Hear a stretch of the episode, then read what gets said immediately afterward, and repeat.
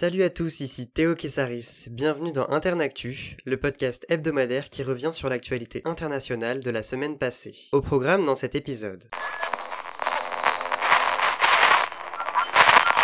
Cette semaine a été celle des scrutins électoraux sur plusieurs continents. En Amérique latine, la Bolivie a élu son nouveau président dimanche dernier. Luis Arce, 57 ans, est le dauphin du président déchu Evo Morales, figure du mouvement vers le socialisme, le MAS. Ancien ministre de l'économie pendant la quasi-totalité des années Morales, Luis Arce jouit d'un bilan satisfaisant. Entre 2006 et 2014, le PIB a été multiplié par 4 et la pauvreté a diminué. Le Covid-19 est venu rebattre les cartes. Le chef d'État devra gérer la dégradation économique et rassembler son camp après l'exil de Morales en 2019. Une victoire inattendue, c'est ce qu'a connu la République turque de Chypre du Nord, RTCN. Cet État, uniquement reconnu par la Turquie, a amené au pouvoir, lundi, Ersin Tatar, face au président sortant Mustafa Akinci. Soutenu par le président turc Recep Tayyip Erdogan, Ersin Tatar prône une solution à deux États pour l'île de Chypre. Le territoire insulaire est séparé entre la République de Chypre, chypriote grec, membre de l'Union européenne, et la RTCN, non reconnue par la communauté internationale. Les tentatives de réunification se sont soldés par un échec en juillet 2017.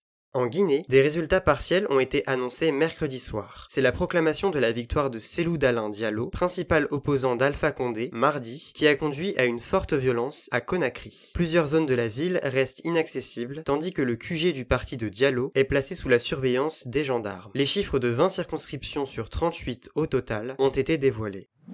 Le Liban a un nouveau Premier ministre depuis jeudi. Un visage familier, à vrai dire, car c'est celui de Saad Hariri. Après avoir quitté ce poste le 29 octobre 2019, il a de nouveau été choisi pour former un gouvernement. Il s'est engagé à le faire rapidement, car pour lui, le temps presse et le pays est confronté à son unique et dernière chance. Fin de citation. Mustafa Adib, son prédécesseur, n'était pas resté longtemps en place. Désigné le 31 août, il a abandonné ses fonctions le 26 septembre dernier, sans avoir pu former un cabinet. Les négociations politiques peuvent durer ad vitam aeternam et ralentir la formation d'un gouvernement. Le caractère multiconfessionnel du Liban impose que le président soit chrétien maronite, le premier ministre musulman sunnite et le chef du parlement musulman chiite. Pour le moment, Saad Hariri semble bénéficier de l'appui d'une majorité des députés sunnites. Le Hezbollah chiite ne s'est pas encore prononcé. Âgé de 50 ans, Saad Hariri est entré en politique en 2005 après l'assassinat de son père, le milliardaire Rafik Hariri. Depuis son accès au pouvoir en 2009, il a déjà été premier ministre à trois reprises.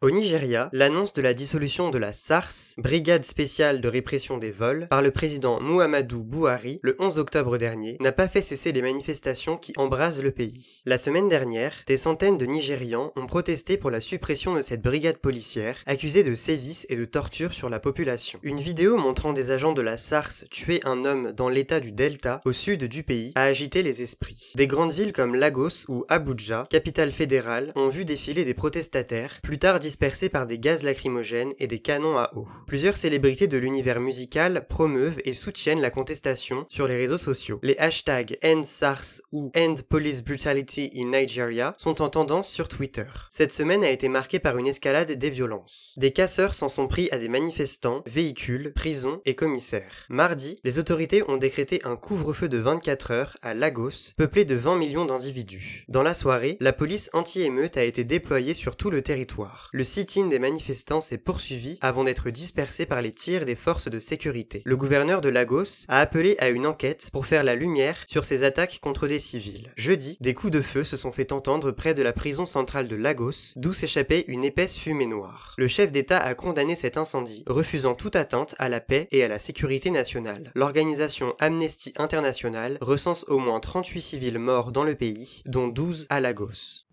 Des décisions insolites ont rythmé l'actualité américaine cette semaine. Lundi, Donald Trump a annoncé vouloir retirer le Soudan de la liste des États soutenant le terrorisme. Le pays africain a salué ce geste. Cette sanction, en vigueur depuis 1993, n'a pas favorisé les investissements sur son sol. Khartoum a accepté de verser 335 millions de dollars aux familles des victimes des attentats perpétrés en 1998 par Al-Qaïda contre des ambassades américaines. Ces attaques avaient fait plus de 200 morts. En Russie, une décision de justice américaine a fait des étincelles. Lundi, six agents du renseignement militaire russe ont été inculpés pour des cyberattaques menées entre 2015 et 2019. Ces dernières ont visé le parti d'Emmanuel Macron avant les élections françaises de 2017, le réseau électrique d'Ukraine ou encore les Jeux olympiques 2018 en Corée du Sud. Dimitri Peskov, porte-parole du Kremlin, a dénoncé une russophobie effrénée des États-Unis. Pour la première fois depuis sa fondation en 1998, Google fait face à la justice américaine pour avoir violé les lois antitrust. Le géant du web est accusé d'atteinte aux droits de la concurrence. Ces poursuites sont les plus importantes jamais conduites par le gouvernement fédéral envers un des géants de la big tech américaine. Un démantèlement du groupe est envisageable. Les autorités européennes de la concurrence avaient imposé à Google une amende de 4,3 milliards d'euros en 2018 pour pratiques déloyales dans l'écosystème Android. Mercredi, l'expression de révolution culturelle était utilisée par plusieurs personnalités politiques en résonance aux propos du pape François. Dans un documentaire qui lui était consacré, diffusé à la fête du cinéma de Rome, le souverain pontife a déclaré soutenir la création d'une union civile pour les couples homosexuels. Ces mots sont les suivants. Les personnes homosexuelles ont le droit d'être en famille. Ce sont des enfants de Dieu, elles ont le droit à une famille. Ce qu'il faut, c'est une loi d'union civile, elles ont le droit à être couvertes légalement. J'ai défendu cela. Fin de citation. Le chef de l'église catholique n'en est pas à sa première ouverture sur le sujet. Il s'était déjà exprimé sur les unions civiles. Il avait déclaré en 2014, par une interview au journal italien Corriere della Sera, reconnaître le droit des gouvernements d'adopter de telles unions pour les couples gays. Des propos qui dénotent de la doxa traditionnelle catholique centrée autour de l'union hétérosexuelle. Pour autant, peut-on les qualifier d'historiques? Le pape François demeure opposé au mariage gay, celui entre un homme et une femme est et doit rester la norme par excellence.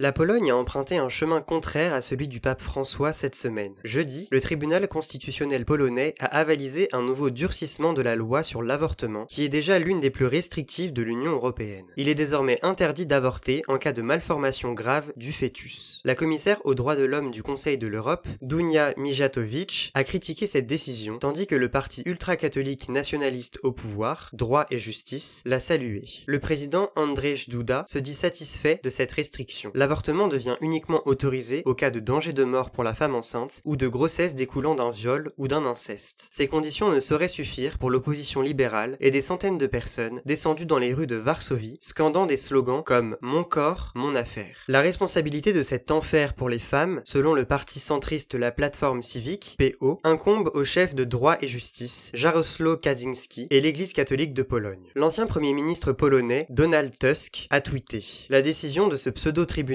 en plein milieu de la tempête pandémique, c'est plus que du cynisme, c'est de la crapulerie politique. Fin de citation. Le tribunal constitutionnel est souvent accusé d'avoir dans ses rangs des juges loyaux au pouvoir en place. D'après des données de 2019, la Pologne a connu 1100 cas d'IVG, dont la majorité était motivée par une malformation du fœtus. Jeudi soir, à Nashville, les deux candidats rivaux pour l'élection présidentielle se sont affrontés lors d'un dernier débat. Davantage audible que le premier tenu à Cleveland fin septembre, il a permis aux deux hommes d'échanger sur le fond. Il faut dire que les micros d'un candidat étaient coupés quand l'autre prenait la parole pendant deux minutes. Joe Biden a attaqué sur le plan du coronavirus, déclarant, je le cite, Le président n'a pas de plan. Quiconque responsable d'autant de morts ne devrait pas rester président des États-Unis. Fin de citation. Trump a défendu sa gestion de la crise en accusant les démocrates de vouloir reconfiné. Le chef d'État a embrayé sur un sujet qui pourrait s'avérer crucial dans l'issue du vote. Un ex-associé de Hunter Biden, fils du démocrate, Tony Bobulinski, l'a accusé d'avoir utilisé son patronyme pour gagner des millions de dollars à l'étranger avec la bénédiction de son père. Le républicain en a profité pour qualifier son adversaire de politicien corrompu. Joe Biden ne s'y est pas trop attardé et a demandé des explications sur la situation fiscale du président qui a un compte bancaire en Chine d'après le New York Times. D'autres thèmes ont rythmé la soirée. Trump réaffirmé son souhait de mettre fin à l'assurance santé Obamacare. Il a lancé un appel à la communauté noire en assurant être la personne la moins raciste présente sur le plateau. Biden a maintenu qu'il n'interdirait pas la fracturation hydraulique, mais qu'il se détournerait peu à peu de l'industrie pétrolière. Sur ces mots, Donald Trump a apostrophé le Texas, l'Ohio et la Pennsylvanie par un cinglant Vous vous rappellerez de ça, n'est-ce pas? Au bout d'une heure et demie, les deux rivaux ont marqué des points. Biden a consulté sa montre peu avant la fin. Ce geste sera-t-il un faux pas prémonitoire? En 1992, George Bush père avait fait de même et avait perdu l'élection face à Bill Clinton. L'information insolite de la semaine. Mardi, le Danois Peter Madsen a été arrêté près de Copenhague suite à son évasion de prison. Condamné à perpétuité pour l'assassinat d'une journaliste, Kim Wall, dans son sous-marin, cet inventeur de 49 ans est passé entre les filets du personnel pénitentiaire du centre Erstedvester où il reçoit des soins psychiatriques. Ou plutôt, il les a utilisés pour faciliter sa sortie. Un psychologue de la prison lui a servi d'otage. D'après des témoins, le criminel conduisait une camionnette blanche au moment où la police a mis la main sur lui, à moins d'un kilomètre de Il n'a pas été directement arrêté, mais est resté assis dans l'herbe contre une rangée d'arbres pendant plusieurs minutes. Tenu en joue par les policiers, il a affirmé porter une bombe. La police danoise a annoncé son arrestation en fin de matinée sur Twitter. Le 10 août 2017, le fuyard avait fait monter à bord de son sous-marin la journaliste Kim Wall pour un reportage qu'elle souhaitait lui consacrer. Le corps de la femme de 30 ans est retrouvé quelques jours plus tard en mer, démembré. À son procès, en septembre 2018, Peter Madsen a reconnu qu'il avait découpé puis jeté le cadavre de la journaliste tout en maintenant que sa mort était accidentelle. Sa version a changé plusieurs fois depuis. Il a reconnu, je le cite, Il n'y a qu'un coupable, et c'est moi. Fin de citation. Cette affaire a défrayé la chronique danoise et fera même l'objet d'une série télévisée. Ce chiffre maintenant.